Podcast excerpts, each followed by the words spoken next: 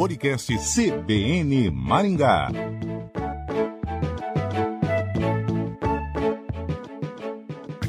Está começando o podcast CBN Maringá. Este mês, o podcast CBN Maringá fala sobre segurança na internet.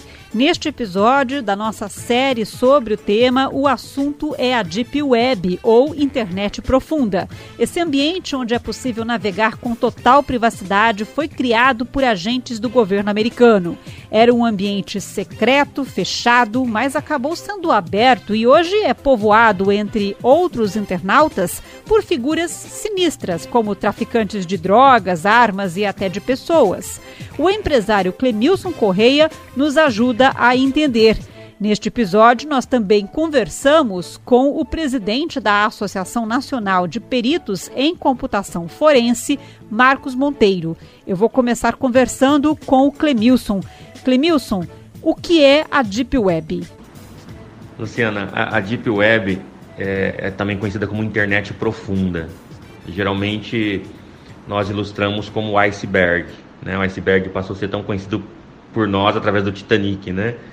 Que o iceberg é aquele gelo, né, que se, des, que, que, se desconecta, né, do, do, do, continente gelado e fica flutuando. E a gente só vê a pontinha dele. E embaixo existe, né, toda uma estrutura muito maior, né, várias e várias vezes maior do que o que nós estamos vendo. E a Deep Web, ou internet profunda, é isso. É uma internet que tem um tamanho hoje que é difícil ser mensurado, mas uh, que é, uma, é um ambiente que, que a privacidade uh, é levado à risca. Né? O que acontece lá dentro não se pode identificar né? A, a, da onde a, o emissor do dado ou o gerador do dado está uh, e também o destinatário. Não se consegue identificar uh, quem são essas pessoas, aonde elas estão no mundo. Porque quando, para explicar um pouco melhor, né, se você acessar aí seu celular e fazer qualquer procedimento, é possível detectar aonde você está. Né? Você deixa rastros. Mesmo né, você utilizando aí o navegador anônimo, que de anônimo não tem nada. As pessoas pensam que acessando o navegador anônimo ele está tranquilo. Eu lamento informá-los, né? O Google registra tudo, né? E fica um monte de registro em qualquer navegador que você utiliza anônimo. Você não está totalmente anônimo quando está usando o navegador anônimo. Mas enfim, a sua operadora de telefone sabe, através de, de tecnologia de triangulação, onde você está. Uh, mesmo você utilizando mecanismos né, para tentar se ocultar, porque ela proveu a internet para você. Já na internet profunda, que foi feita por agentes americanos, eram agentes americanos que queriam conversar usando a internet sem serem rastreados. Então eles inventaram toda a tecnologia de criptografia por trás da internet profunda ou da deep web. Só que eles pensaram assim, poxa, se só nós estamos usando, qualquer um que entrar, mesmo não sabendo onde nós estamos, quem somos, vai conseguir pegar informação. Então vamos abrir? Olha que interessante o, o, a própria ferramenta criada teoricamente para o bem, ela foi liberada para ser usada por quem quiser usar, justamente para ter, tornar a, a, comunicação dos agentes americanos mais segura. Uh, e abrindo então a internet profunda, e aí nós já sabemos, tudo aquilo que o ser humano sabe que está fazendo e que ninguém está vendo, dá problema. e, e, aí nós temos na internet profunda o que? Ou na Deep Web? Vendas de órgãos, vendas de pessoas, Luciana, é, vendas de armas, tanto armas reais, revólveres e, e rifles, etc., uh, até armas virtuais como ransomwares, como malwares. Então hoje, um, se um criminoso quer invadir uma empresa, criptografar os dados e pedir resgate, ele consegue comprar ransomware pela Deep Web e consegue pagar ainda mensalidade, subscrição. É, a gente até brinca dizendo que é ransomware as a service, né? ou ransomware como serviço. É, fazendo uma, uma comparativo com software as a service, que é muito usado esse termo hoje no mundo, no mundo de software. Né? Então essa é a Deep Web, né? Uma, um, um local muito grande de dimensões que a gente não consegue exatamente saber, e que se comercializa e se trafega informações de toda sorte. E do mesmo jeito que essa internet profunda foi aberta, ela não pode ser então fechada? É, é possível acabar, mas não, não, não existe desejo para que isso aconteça, né? É, ela ainda é muito utilizada né, por, por agentes do governo, de, de diversos países, ou de todos os países talvez, é, é, por agentes né, de militares, civis, enfim. É um ambiente que a privacidade é, é, é levada num nível extremamente é, grande. Não há nada de ruim com a, em a privacidade ser levada a sério. Isso é muito bom. Né? A privacidade hoje é um tema extremamente atual e de discussão global. Uh, existem empresas uh, que, que, que, têm levado essa bandeira da, da privacidade em todas as suas ações. Empresas trilionárias, como para citar uma, Microsoft, Apple, são empresas né, que têm que os seus produtos têm a privacidade by design, que é falado hoje, privacy by design, que é desenvolver o produto já pensando em privacidade. Mas no caso da Deep Web, o que acontece? Se vale dessa privacidade para que eu possa fazer também coisas escusas. Né? Se, se é feito né, algumas, algumas coisas é, é, más né, ou, ou mal intencionadas já são feitas na internet comum, imagine na internet profunda. Mas do mesmo jeito que a Deep Web é utilizada para crimes, é possível também utilizar a Deep Web para combater crimes? A polícia, por exemplo, pode navegar pela internet profunda para investigar e combater crimes? É, eu penso que a inteligência ah, dos órgãos né, de, de, de, polícia, de manutenção né, da ordem pública, eles precisam cada vez mais se especializar. E é um desafio muito grande. Né? Se, se, se você ter ideia, hackers que são descobertos, eles são rapidamente contratados por empresas gigantes é, é, de tecnologia ou até pelo governo. Uh, eles procuram esses hackers. Descobrir, por exemplo, o, o WannaCry. Né? O WannaCry foi o, um dos maiores ransomwares, ou mais perigosos da nossa história moderna, atual que, que infectou empresas, né, hospitais e etc. do mundo todo. O hacker uh, que descobriu como pará-lo, imediatamente, ele já, ele já trabalhava especificamente para isso, mas uh, imediatamente a carreira dele deu um, deu um up, vamos dizer assim. Né? É, porque uh, o mercado urge né, de pessoas especializadas. e, e digo, digo mais né, para os nossos ouvintes, está em falta pessoas especializadas. E se alguém está procurando, abrindo um parênteses aqui, se alguém está procurando o que fazer na faculdade, estudar segurança digital, é uma boa pedida.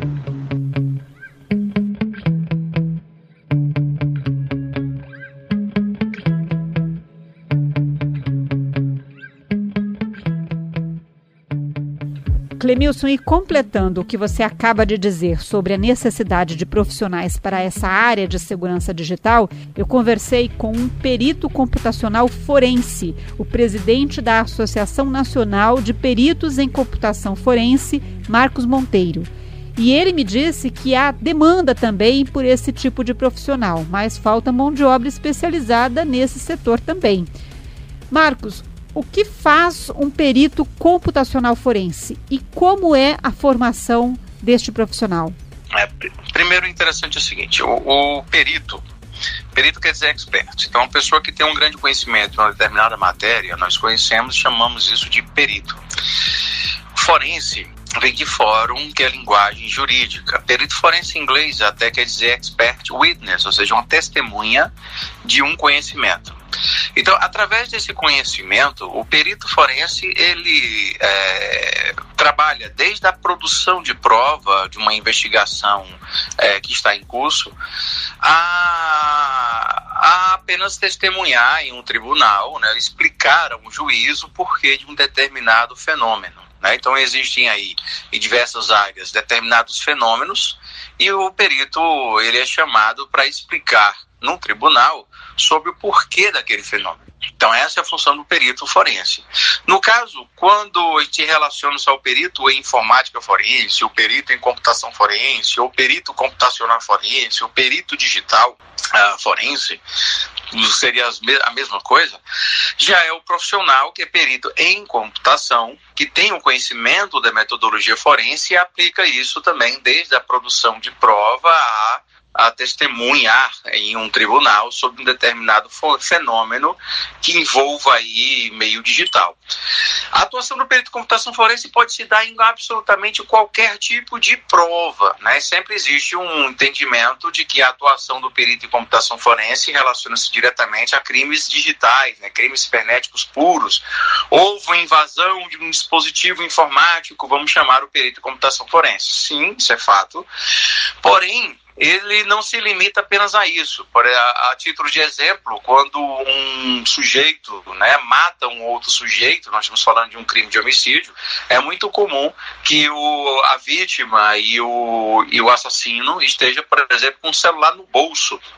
E esse celular no bolso vai então comprovar que aquele acusado estava no local do crime. Então, perito de computação forense, a partir de análise de geolocalização, análise de estação de rádio base, de antenas celulares, ele pode chegar na conclusão de que o acusado estava, assim, de fato, no local do crime. E isso é uma prova a ser produzida pelo perito em computação forense. Existem duas formações interessantes, né, importantes. Uma formação é a, em, é a em computação, né? Então, o perito ele é uma pessoa que tem um grande conhecimento em computação. E a segunda formação é em forense, né? Porque em forense quer dizer que você entende o que é da criminalística, que, que, que é importante ser associado à, à, à, perícia, né? que é a metodologia forense, desde qual é a forma correta de se produzir uma prova, né? sobre quais são os elementos importantes no Código de Processo Penal para a atuação do perito. E no caso do perito, que é contratado, né, um perito ad hoc, que a gente chama perito como é, é, que não é um concursado, e esse perito, ele também tem que compreender o Código de Processo Civil é, sobre como é que se dá a atuação do perito também nesse sentido. Então, você associa, porque a metodologia forense não é uma coisa que se aprende em faculdade. Olha que interessante. Quando a gente produz uma prova, essa prova ela tem que atender dois senhores. Essa prova é, é, digital, uma prova técnica, a comunidade científica da sua área de conhecimento, no caso da computação, ela tem que concordar com o método que foi utilizado. Porém, a comunidade jurídica também tem que concordar com a forma pela qual aquela produção de prova foi realizada. Né? Então, ele atende dois senhores, tanto a comunidade científica como a comunidade jurídica. Por isso é que eu tenho a computação mais a forense, é para poder ter a computação forense. Mas esse profissional precisa de formação em direito? Não necessariamente, mas forense, o termo forense vem de fórum, que quer dizer linguagem jurídica. Então, o perito de computação forense, ele não é perito em direito. Né? Perito em direito, nós temos aí os bacharéis em direitos que passam na UAB, e aí eles são advogados, ou então são juízes. Esses são os peritos em direito. O perito em computação forense, ele precisa conhecer e estudar muito sobre o direito, mas apenas o que se relaciona com a criminalística, apenas o que se relaciona com o ato da produção de prova. Porque forense vem de linguagem jurídica. E essa linguagem jurídica ela tem que ser compreendida e estudada pelo perito em computação. Caso contrário, ele pode ser um perito em computação, mas não será um perito em computação forense. E existem escolas para a formação de um perito computacional forense? Alguns anos atrás, de fato, não existia. Hoje, até por uma ação direta ou indireta de membros da PECOF, é, de fomentar e, e, expandir isso, nós temos no Brasil já hoje diversos cursos de computação forense e até mesmo diversas pós-graduações em computação forense. Hoje não é difícil você encontrar em sua cidade nas capitais, não necessariamente das principais capitais, mas na maioria das capitais do Brasil, é muito comum que você consiga encontrar um curso de pós-graduação em informática forense, computação forense e até mesmo cursos de computação forense que são ministradas ou presencialmente ou até por videochamada, né? Então isso isso permitiu que muitos tivessem acesso. Eu estou falando de coisa de 5, 6 anos atrás, é, você conseguia com muita dificuldade encontrar dois, três peritos em todo o Brasil. Hoje, apenas na PECOF, nós temos mais de 170 peritos em computação forense. Esse tipo de profissional está em falta no mercado de trabalho? Com certeza, porque o que acontece? Na medida que a justiça compreende a capacidade da computação forense de produzir provas em diversas áreas, qualquer área, área civil, área penal, área trabalhista, todas essas áreas vão, vão conversar com a informática no momento em que há uma necessidade de provar, comprovar sobre algum fato. Então, sempre nós teremos uma demanda reprimida. Tem, sempre teremos, como acontece hoje ainda, processos que estão há três anos parados na justiça, aguardando algum perito que tenha aquele conhecimento específico e simplesmente não existe no mercado, ou existe um ou dois e isso dificulta bastante a própria justiça conseguir andar com o processo. Marcos, e um perito computacional forense, para atuar, ele também precisa navegar pela Deep Web?